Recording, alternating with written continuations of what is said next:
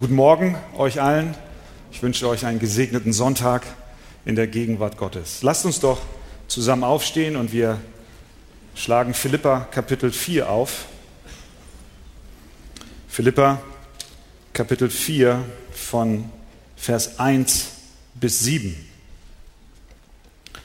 Darum, meine geliebten und ersehnten Brüder, meine Freude und meine Krone, steht in dieser Weise fest im Herrn, Geliebte. Ich ermahne Euodia und ich ermahne Syntyche, eines Sinnes zu sein im Herrn. Und ich bitte auch dich, mein treuer Mitknecht, nimm dich ihrer an, die mit mir gekämpft haben für das Evangelium, samt Clemens und meinen übrigen Mitarbeitern, deren Namen im Buch des Lebens sind. Freut euch im Herrn alle Zeit. Abermals sage ich, freut euch. Eure Sanftmut lasst alle Menschen erfahren. Der Herr ist nahe. Sorgt euch um nichts, sondern in allem lasst durch Gebet und Flehen mit Danksagung eure Anliegen vor Gott kund werden. Und der Friede Gottes, der allen Verstand übersteigt, wird eure Herzen und eure Gedanken bewahren in Christus Jesus. Amen. Nehmt doch gerne Platz. Paulus beginnt diesen Abschnitt mit den Worten in Vers 1, darum, meine geliebten und ersehnten Brüder, steht in dieser Weise fest im Herrn. Er bezieht sich mit diesen Worten auf das, was er in den Versen zuvor den Philippern geschrieben hat, nämlich, dass unser Bürgerrecht im Himmel ist und dass wir auf dem Weg sind zu diesem Ort und dort eine Belohnung in Empfang nehmen und die sieht so aus, dass wir Christus gleichgestaltet werden. Unser Leib der Niedrigkeit wird umgestaltet werden. Er wird gleichförmig sein dem Leib der Herrlichkeit Jesu Christi. Das ist das Ziel. Wir sollen werden wie Jesus. Und weil dieses Ziel uns zugesichert ist, sagt er ihnen, bleibt fest im Herrn, steht fest. Darum, weil Gott euch zugesagt hat, dass ihr dieses Ziel erreichen werdet, steht fest. Dann wendet er sich zwei Frauen zu, die im Clinch miteinander liegen. Er ermahnt sie, eines Sinnes zu sein. Ihre Namen nennt er hier sogar, Euodia und Syntyche. Die beiden haben es geschafft, für immer und ewig in der Bibel genannt zu werden, aber nicht unter guten Vorzeichen. Interessant ist, dass Paulus jetzt diese beiden Streithähne oder wir können auch sagen Streithännen nicht einzig und allein anspricht, sondern er wendet sich an die Gemeinde. Er sagt, dem Mitknecht, dass er sich doch ihrer annehmen soll. Er schreibt einen Mann namens Clemens, dass er doch auch andere Mitarbeiter versammeln soll, dass sie sich um diese beiden Frauen kümmern.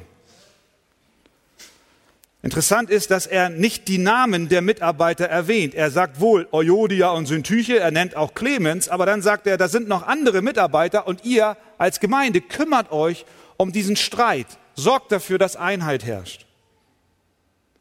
Was wir daraus lernen ist, dass nicht immer alle Mitarbeiter mit Namen genannt werden. Und das tut auch nicht Not.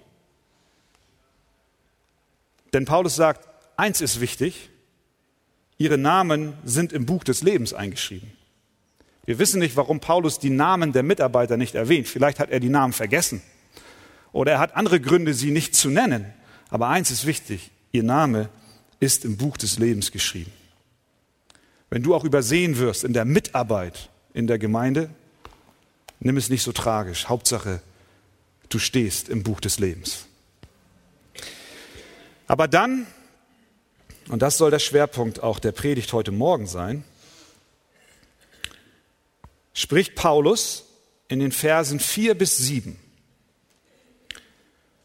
das Herz und die Gesinnung eines jeden Christen an. Er ermahnt, er ruft die Philipper auf, sich zu freuen. Er sagt ihnen, dass sie sanftmütig sein sollen. Und er teilt ihnen mit, dass sie sich nicht sorgen sollen.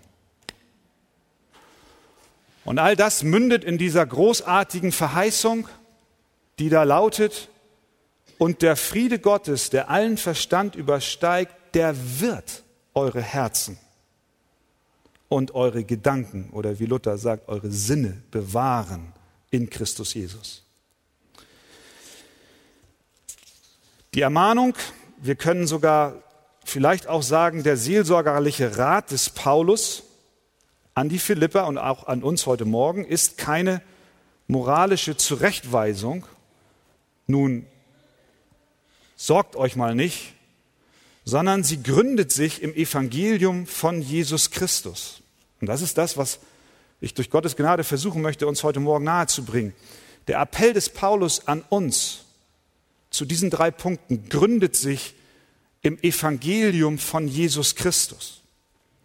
Der Text spricht über deine Gefühle. Er spricht über deine Freude. Freut euch im Herrn. Er spricht über deine Sorgen. Er spricht auch über deinen Frieden. Der Apostel unternimmt hier keinen komplizierten theologischen Exkurs, sondern er beschreibt, wie das Evangelium dein Leben prägen will. Und diese Prägung wirkt sich aus auch auf deine Empfindungen und auch auf deine Gefühle. Dein Herz, dein inwendiger Mensch, der deine Gefühle und Gedanken speist, aus dem deine Entscheidungen hervorgehen, soll von der Kraft des Evangeliums erfüllt sein. Die Wahrheiten Gottes, die in der Heiligen Schrift offenbart sind, sollen bestimmen, sollen der bestimmende Faktor sein, wie du denkst, wie du fühlst und was du empfindest. Wir sollen uns nicht von den Situationen des Lebens beherrschen lassen, sondern vom Evangelium auf verschiedene Situationen des, des Lebens reagieren.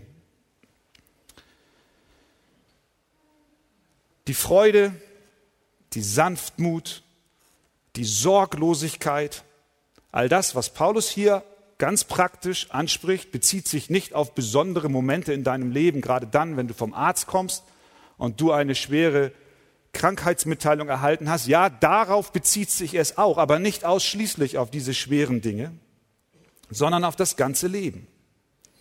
Das wird sehr deutlich, wenn wir den Text noch einmal auf uns wirken lassen. Das Evangelium will dein ganzes Leben beeinflussen, beherrschen und prägen. Denn was schreibt Paulus?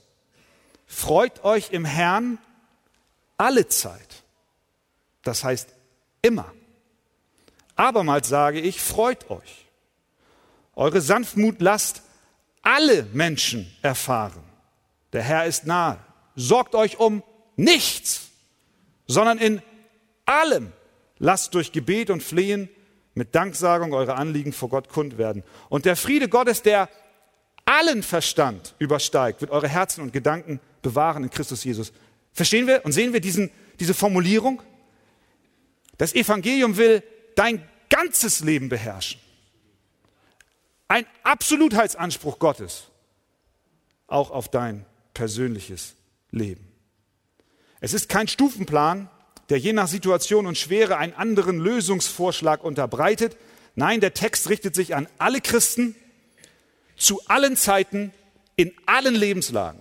Ob du nun in Philippi gewohnt hättest vor 2000 Jahren oder in Hamburg, spielt keine Rolle. Dieser Text spricht uns alle an.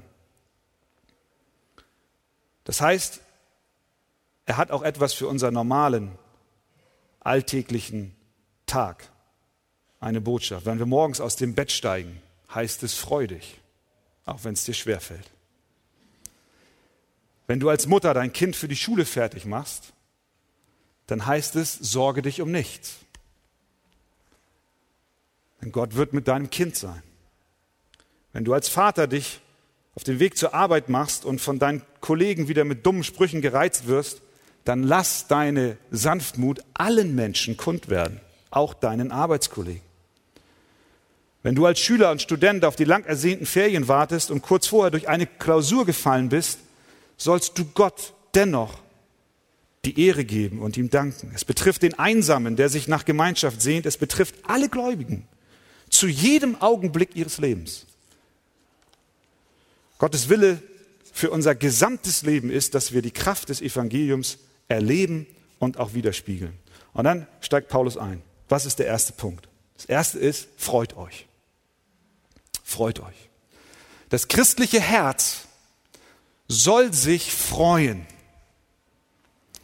Freut euch im Herrn alle Zeit. Abermals sage ich, freut euch. Das hat Paulus uns nun nicht zum ersten Mal hier geschrieben, sondern das ist das 13. und 14. Mal, dass er von Freude spricht. Es ist, als ob Paulus sagt, habt ihr es denn nun nicht, nicht endlich verstanden? Zwölfmal habe ich es gesagt, jetzt nochmal und nochmal, ich sage euch, freut euch. Was ist das für eine Freude, von der Paulus spricht? Es ist nicht eine Freude, die oberflächlich ist. Es ist nicht einfach nur ein äußeres Glücklichsein, sondern es ist eine Freude im Herrn. Freut euch im Herrn alle Zeit. Dieser Zusatz unterscheidet die christliche Freude von der oberflächlichen Lustigkeit unserer Kultur.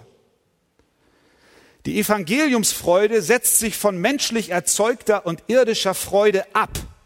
Es ist eine Freude im Herrn. Irdische Freude wird immer von Umständen genährt.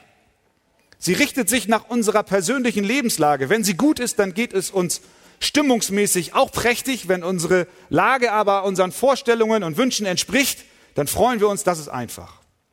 Wenn es aber schlecht um uns bestellt ist, wenn Hoffnungen sich zerschlagen, wenn Erwartungen nicht erfüllt werden, wenn sich die Dinge unserer Meinung nach zu unserem Nachteil wenden, dann haben wir keine Freude, sondern sind unglücklich.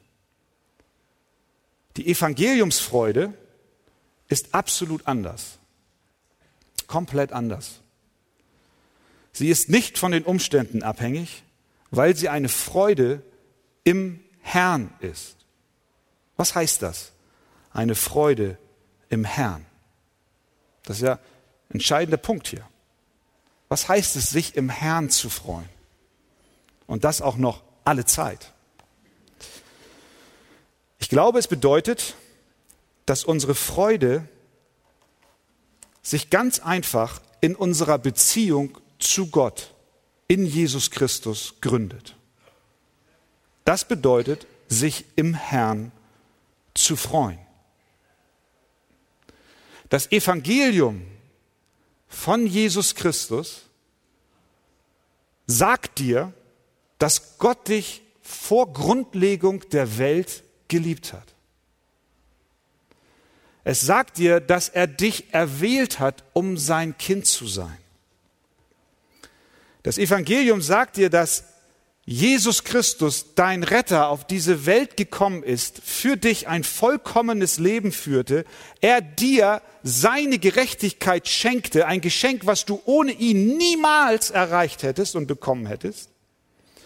Das Evangelium sagt dir, dass dir deine Sünden vergeben sind. Es gibt keine Verdammnis mehr für die, die in Christus Jesus sind.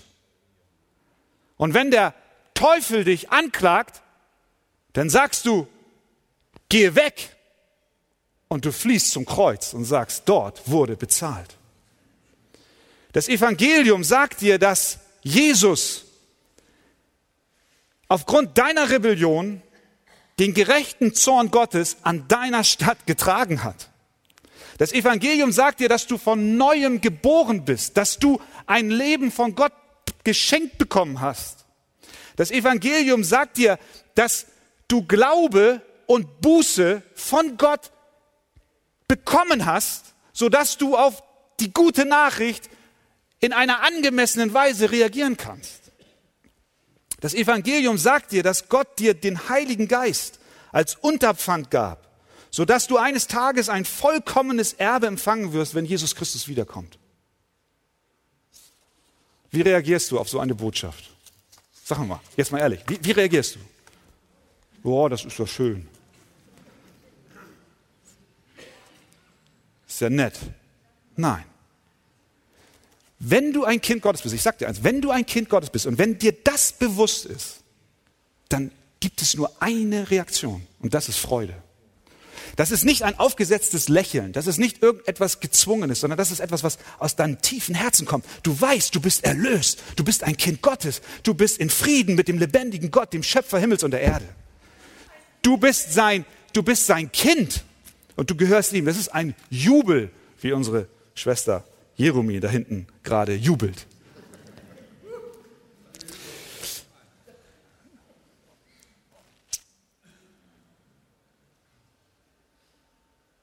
Weil das so ist, und das ist interessant, weil sich die Freude eines Christen in den Wahrheiten des Evangeliums gründet.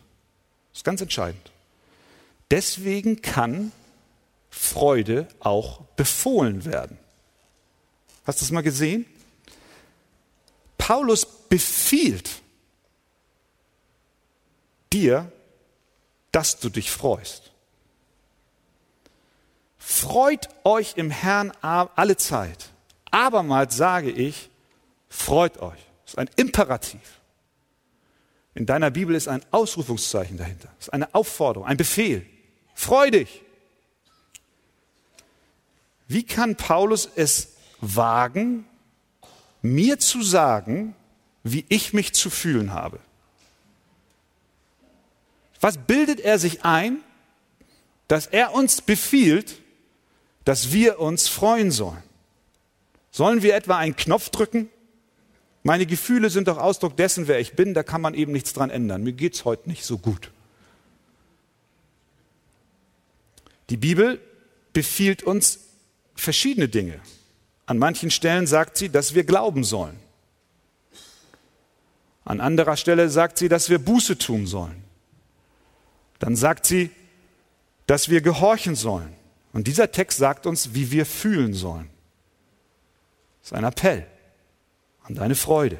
Freudig. Freude ist der Ausdruck dessen, was in unserem Herzen ist. Warum kann uns Freude hier befohlen werden? weil die Freude ausdrückt, deine Freude ausdrückt, an was du wirklich festhältst und ausdrückt, was Gott für dich getan hat. Deine Freude drückt aus, dass du tatsächlich dem Evangelium vertraust dass das Evangelium der bestimmende Faktor in deinem Leben ist. Es zeigt der Welt, es zeigt Gott, es zeigt dir selbst, es zeigt deiner Familie, dass Jesus Christus zum größten Schatz geworden ist und dass du alles andere als Verlust erachtest. Griesgrämige Christen erkennen nicht die Schönheit, den Reichtum und die Majestät unseres Retters. Freudlose Christen sind ein Widerspruch in sich selbst. Deshalb ist die Freude für Paulus so wichtig. Die Frage, die Frage ist die, was dominiert dein Gedankenleben? Schaust du auf dich, auf deine Erfolge bzw. Misserfolge, dann wird manchmal Freude da sein, öfter aber wirst du Trübsal blasen. Der Befehl, den Paulus hier uns gibt, ist umfassend. Wann sollen wir uns freuen? Immer. Freut euch im Herrn alle Zeit. Es gibt keine Ausnahmen. Es bedeutet, dass diese Freude von den Umständen unabhängig ist. Es ist möglich, sich immer zu freuen. Warum? Weil die Basis unserer Freude sich niemals ändert. Die Basis Evangeliumsfreude ändert sich niemals. Denn bist du ein Kind Gottes, dann bleibst du ein Kind Gottes. Hat Gott dich erwählt, gerettet, gerecht gesprochen, dann bleibt es dabei, ob du Arbeit hast oder nicht. ob du gesund bist oder krank bist. Die Gnade Gottes trägt immer durch. Gottes bewahrende Hand ist immer über uns. Die Wahrheit des Wortes Gottes ändert sich niemals. Wenn wir uns an der Wahrheit des Evangeliums erfreuen, dann erfreuen wir uns immer. Der einzige Grund, warum wir diesem Befehl Folge leisten können, ist, dass die Ursache unserer Freude im Herrn liegt und nicht in unseren Umständen. Es ist nicht nur eine Emotion, sondern es ist die Antwort auf die Wahrheit des Evangeliums. Psalm 16, Vers 11 sagt, du tust mir kund den Weg zum Leben. Vor dir ist Freude die Fülle und Wonne zu deiner Rechten ewiglich. Wenn wir überlegen, wer kann uns als ein gutes Beispiel für so eine Evangeliumsfreude dienen, dann muss ich euch ganz ehrlich sagen, ich bin kein gutes Vorbild darin, sondern ich bin auf dem Weg, genauso wie ihr. Ich bin dabei, durch Gottes Gnade mich darin zu üben und zu trainieren, dass ich unabhängig von meinen Lebenslagen meine Freude einzig und allein aus dem Evangelium von Jesus Christus beziehe. Aber es gibt einen Mann, den wir uns als Vorbild wunderbar hervornehmen können. Und das ist Paulus selbst. Wir erinnern uns, dass er den Philippern schrieb in Kapitel 2, Vers 17. Wenn ich aber auch wie ein Trankopfer ausgegossen werden sollte über dem Opfer und dem priesterlichen Dienst eures Glaubens, so bin ich doch froh und freue mich mit euch allen. Was meint Paulus damit, wenn er sagt, dass er eventuell wie ein Trankopfer ausgegossen werden würde? Damit meint er nichts anderes, als dass er vielleicht von Löwen gefressen wird oder den Strick um Hals kriegt oder enthauptet wird, denn es stand eine mögliche Exekution im Raum, die Todesstrafe. Das heißt, Paulus ist uns ein Vorbild darin, dass er trotz dieser widrigen Umstände sagen kann, so bin ich doch froh und freue mich mit euch allen. Warum kann er das sagen? Nicht, weil er so hervorragende irdische Aussichten hat auf ein schönes Wochenende an der Ostsee. Ganz und gar nicht. Sondern er sieht den Tod mit großen Schritten auf sich zukommen. Er kann es sagen, weil seine Freude gegründet ist im Evangelium. Da ist etwas in ihm vorhanden, was ihm sicher sein lässt, egal was geschieht. Gott hat einen guten Plan mit mir und ich werde das Ziel erreichen. Und diese Freude ist unabhängig von unseren Umständen. Möge Gott uns helfen, dass wir darin leben und dass wir darin wachsen. Amen. Amen. Lasst uns noch mal aufstehen und äh, wir lesen Philippa 4, Vers 5 bis 7. Philippa 4, Vers 5 bis 7. Eure Sanftmut lasst alle Menschen erfahren. Der Herr ist nahe. Sorgt euch um nichts, sondern in allem lasst durch Gebet und Flehen mit Danksagung eure Anliegen vor Gott kund werden. Und der Friede Gottes, der allen Verstand übersteigt, wird eure Herzen und eure Gedanken bewahren in Christus Jesus. Amen. Ihr dürft euch gerne setzen. Das Evangelium von Jesus Christus soll unser ganzes Leben durchdringen. Es soll unsere Freude dominieren. Und nun spricht hier Paulus über die Sanftmut und über das Sorgen. Er schreibt in Vers 5, eure Sanftmut lasst alle Menschen erfahren. Luther übersetzt, eure Güte lasst kund sein allen Menschen. Elberfelder sagt, eure Milde soll allen Menschen bekannt werden. All das sind Ausdrücke, die im Kern beschreiben, auf welche Art und Weise wir unseren Mitmenschen begegnen sollen. Die Gemeinde in Philippi hatte mit Widerständen und Verfolgung zu tun. Paulus appelliert mit diesen Worten an sie, dass sie sich nicht mit Rachegedanken befassen sollen, denn eine sanfte und eine gütige Person erduldet Unrecht. Sie wird nicht bitter, sie werkelt nicht an einem verborgenen Plan, um die zur Strecke zu bringen, die ihr Unrecht tun. Nein, der Sanftmütige vertraut seine Sache ganz dem Herrn an. und übergibt sie ihm. Petrus wendet sich in seinem ersten Brief an Sklaven, die Christen waren, und er schreibt ihnen dies. Als Jesus geschmäht wurde, schmähte er nicht wieder. Als er litt, drohte er nicht, sondern übergab es dem, der gerecht richtet. Das ist Sanftmut. Das ist Milde. Das ist Güte. Wenn dir Unrecht getan wird, nicht auf Biegen und Brechen, mit allen Mitteln, die dir einfallen, für dein Recht zu kämpfen, sondern die Dinge Gott zu überlassen und zu beten, Herr, hilf du und schaffe du mir Recht. Sanftmut ist eine Eigenschaft, ich glaube, für die wir Christen wahrscheinlich sehr wenig beten. Weiß nicht, wie oft du schon einmal Gott um Sanftmut gebeten hast. Vielleicht als du auf der Autobahn gefahren bist und von hinten ein Drängler kam, kam dir dieser Gedanke mal in den Sinn. Vielleicht auch gerade da nicht, sondern erst als du zu Hause warst und das Ticket öffnest, öffnetest von der Polizei. Häufig sagen wir einfach, das ist mein Charakter, das ist mein Naturell. Ich bin halt so. Ich bin aufbrausend. Ich bin eben zornig und oft auch ungeduldig. Die Bibel aber gebietet uns, den Geist der Sanftmut nachzujagen. Und das ist, was Paulus hier sagt. Er geht sogar noch einen Schritt weiter. Er sagt, dass du für deine Sanftmut bekannt sein sollst unter den Menschen. Wenn sie an dich denken, dann sollen sie sagen, ach, die Sanftmütige. Er sagt, eure Sanftmut lasst alle Menschen erfahren. Sie soll bekannt sein unter den Menschen. Wenn sie an dich denken, sollen sie dich in Verbindung bringen mit einer Güte, mit einer Ausgewogenheit, mit einer Ausgeglichenheit. Wir sollen einen guten Ruf haben, dass wir duldsam sind. Wenn Menschen über uns sprechen, dann soll ihnen all dies in den Sinn kommen.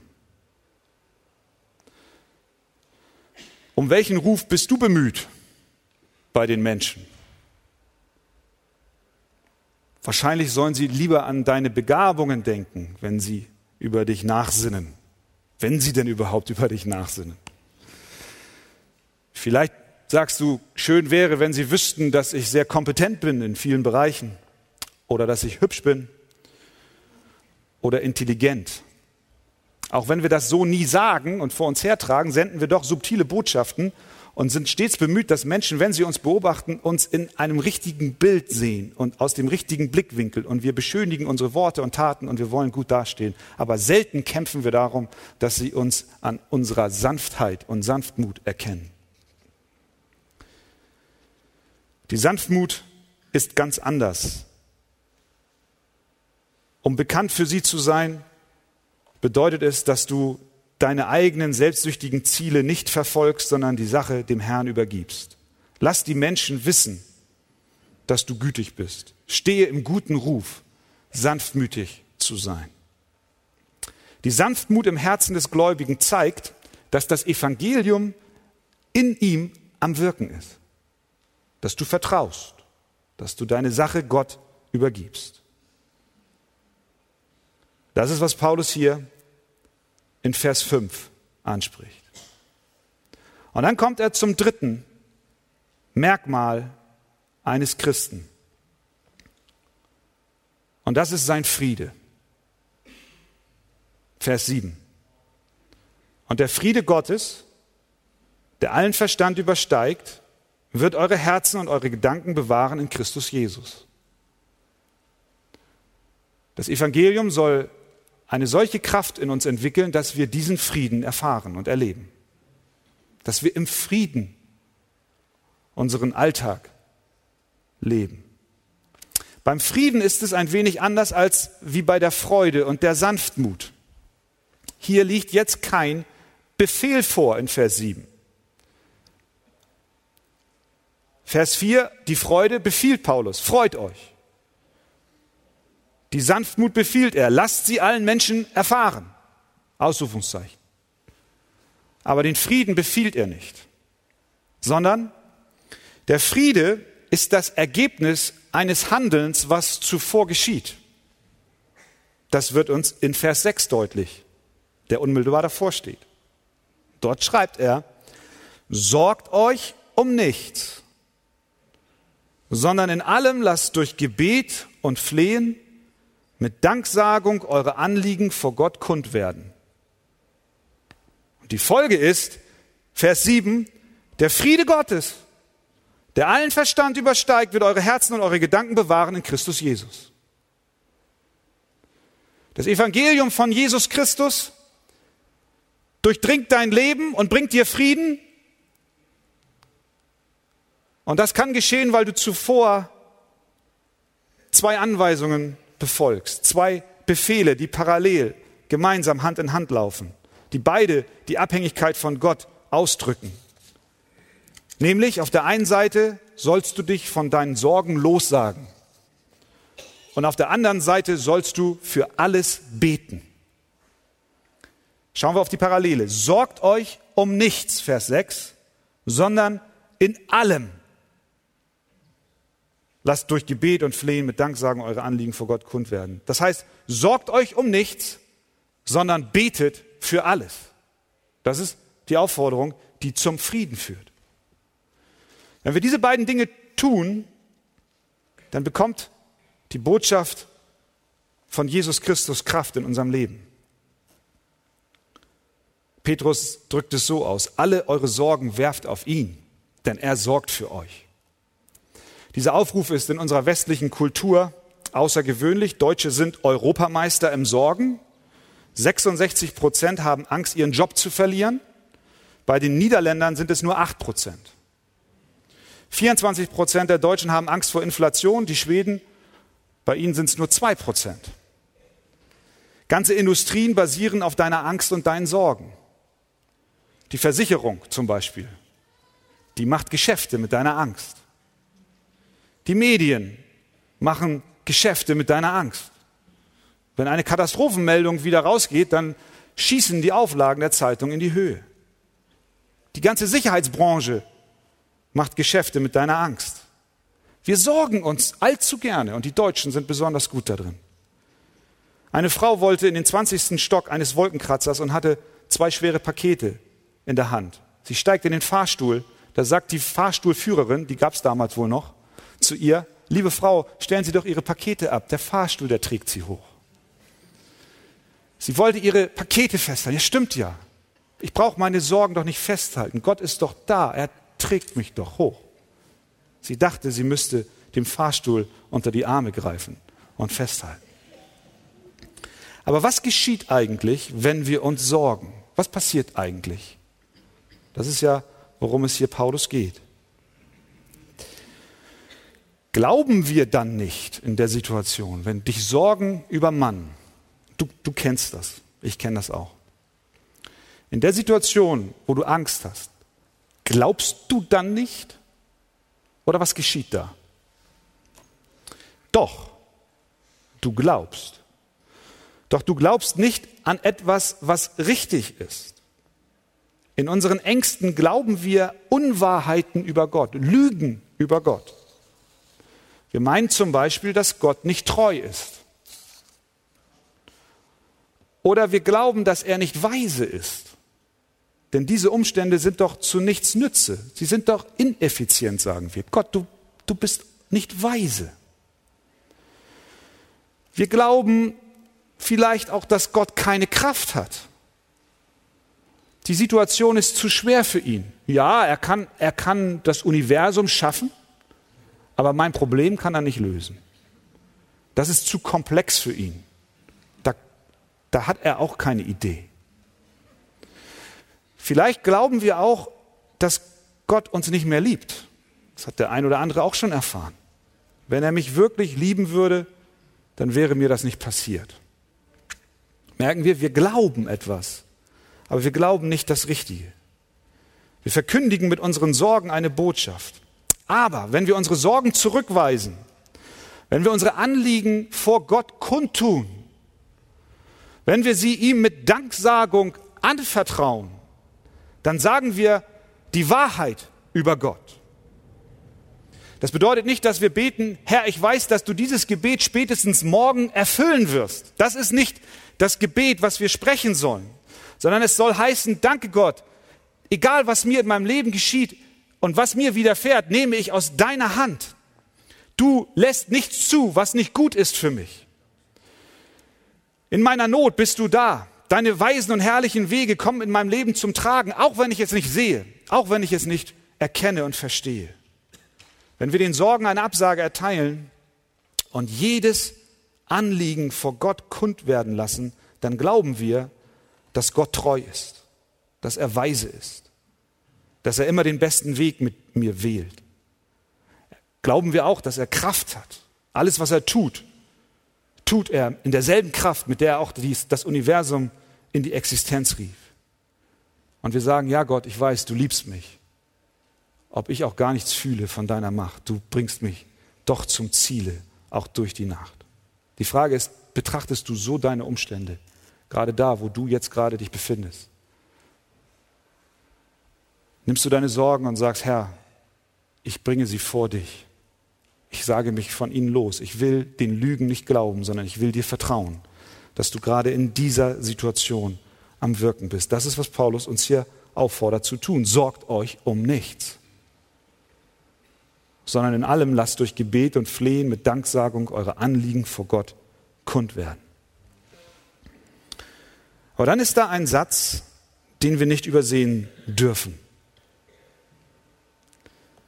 Er schreibt in Vers 5, eure Sanftmut lasst alle Menschen erfahren. Und dann kommt ein kleiner Einschub, der ganz wichtig ist. Und der lautet, der Herr ist nahe. Und dann sagt er, sorgt euch um nichts. Dieser kleine Satz, der Herr ist nahe, der steht hier nicht zufällig.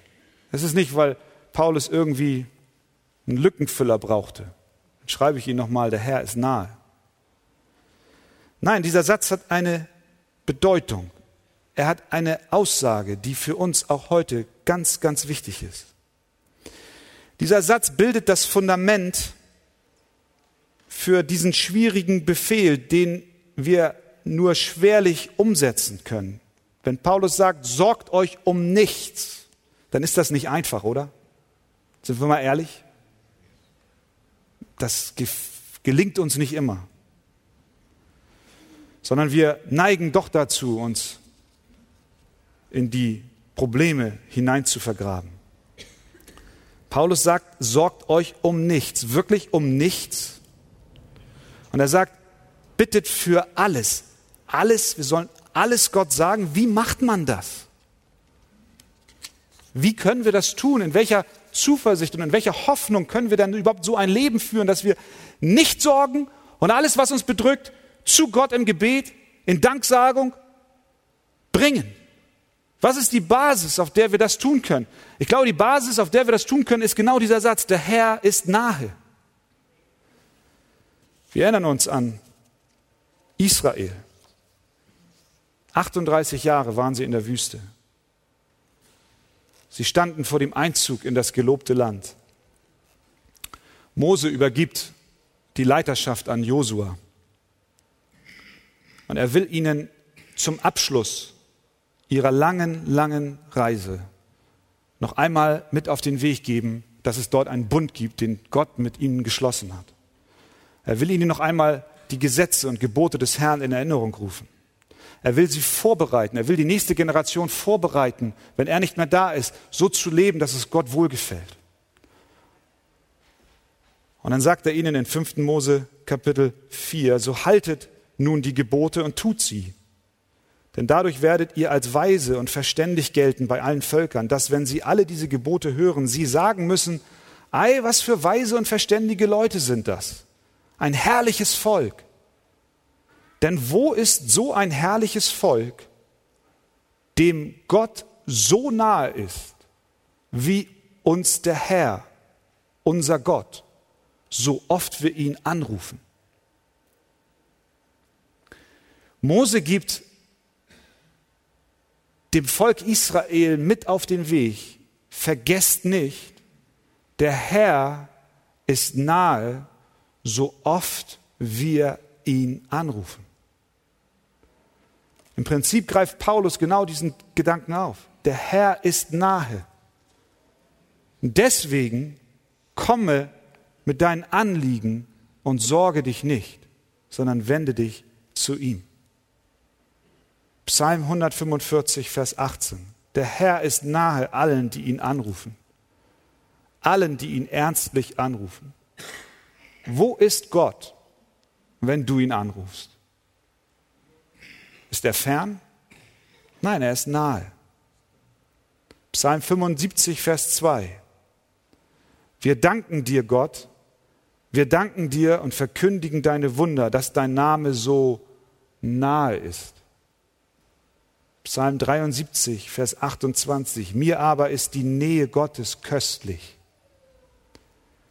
Psalm 34, Vers 18. Der Herr ist nahe denen, die zerbrochenen Herzens sind und hilft denen, deren Geist zerschlagen ist. Wenn du mit deinen Sorgen zu Jesus kommst und sie nicht festhältst, sondern kapitulierst, dann gibt es die Verheißung, dass der lebendige Gott dir nahe ist. Das ist, was Paulus uns hier zuruft. Der Herr ist nahe. Es ist kein Versprechen, dass morgen alles so sein wird, wie du es dir heute vorstellst, sondern es ist ein Vertrauen auf die Zuverlässigkeit und auf die Güte Gottes, dass er in deinem Leben alles zum Besten führt. Jesaja 30, Vers 18. Darum wartet der Herr, damit er euch begnadigen kann. Und darum ist er hoch erhaben, damit er sich über euch erbarmen kann. Er wird sich über dich erbarmen, sobald du schreist. Sobald er es hört, antwortet er dir. Mit diesem Vers wird eigentlich genau das Gleiche ausgedrückt. Es ist, als ob wenn Gott sagt, ich warte.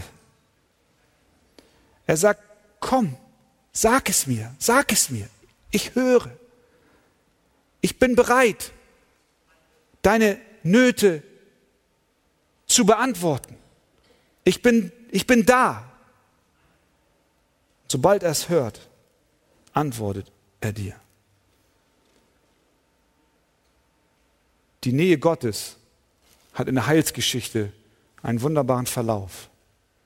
Gott offenbart seine Nähe dem Volk Israel. Er bestätigt es in den Psalmen. Aber die Nähe Gottes sollte noch größer werden. Im 1. Johannes, in Johannes 1 lesen wir, und das Wort ward Fleisch und wohnte unter uns. Gott wurde uns so nahe, dass er seinen eingeborenen Sohn sandte. Er selbst kam auf diese Welt. Eine, eine Nähe, die wir zuvor als Menschheit nie erleben konnten. Gott, Gott sagt, ich will dir nahe sein. Ich, ich komme selbst in dein Leben hinein. Ich werde Mensch. Ich sterbe an deiner Stadt. Ich werde gehorsam bis zum Tod, ja zum Tode am Kreuz. Und deswegen dürfen wir uns ihm nahen. Und deswegen sagt Jakobus, naht euch zu Gott, so naht er euch, naht er sich zu euch. Gott ist dir auf eine ganz besondere Art und Weise nahe. Er ist dir nahe, wenn du ihn anrufst. Er ist dir nahe, wenn du dein Herz vor ihm ausschüttest. Er ist dir nahe, wenn du ihm deine Anliegen kundtust. Er ist dir nahe, wenn du deine Sorgen bei ihm ablädst. Er verheißt dir, dass er da ist, dass er nahe ist, dass er dich durch seinen Geist begleitet, aufbaut, aufrichtet und dass er dir was gibt. Und das ist, das ist der Höhepunkt. Es mündet in diesem wunderbaren Vers. Und der Friede Gottes, der allen Verstand übersteigt, der alle deine Nöte und deine Sorgen überdeckt, der wird eure Herzen und eure Gedanken bewahren in Christus Jesus. Hast du ein Problem gerade heute? Hast du vielleicht eine schwere Entscheidung zu treffen? Und du weißt nicht, in welche Richtung du gehen sollst. Gott ist dir nahe. Bist du versucht, an diesem Morgen zu verzweifeln, weil du unerfüllte Wünsche hast? Gott ist dir nahe. Sorgst du dich um den geistlichen Zustand deines Kindes? Gott ist dir nahe. Machst du dir Sorgen um deine Gesundheit? Gott ist dir nahe. Hast du Angst vor einem Krankheitsverlauf, der in deiner Familie üblicherweise grassiert? Hast du Angst vor Alzheimer? Gott ist dir nahe. Der Friede Gottes, der allen Verstand übersteigt, er wird dein Herz und deine Gedanken bewahren in Christus Jesus. Das ist die Kraft des Evangeliums in deinem Leben. Amen.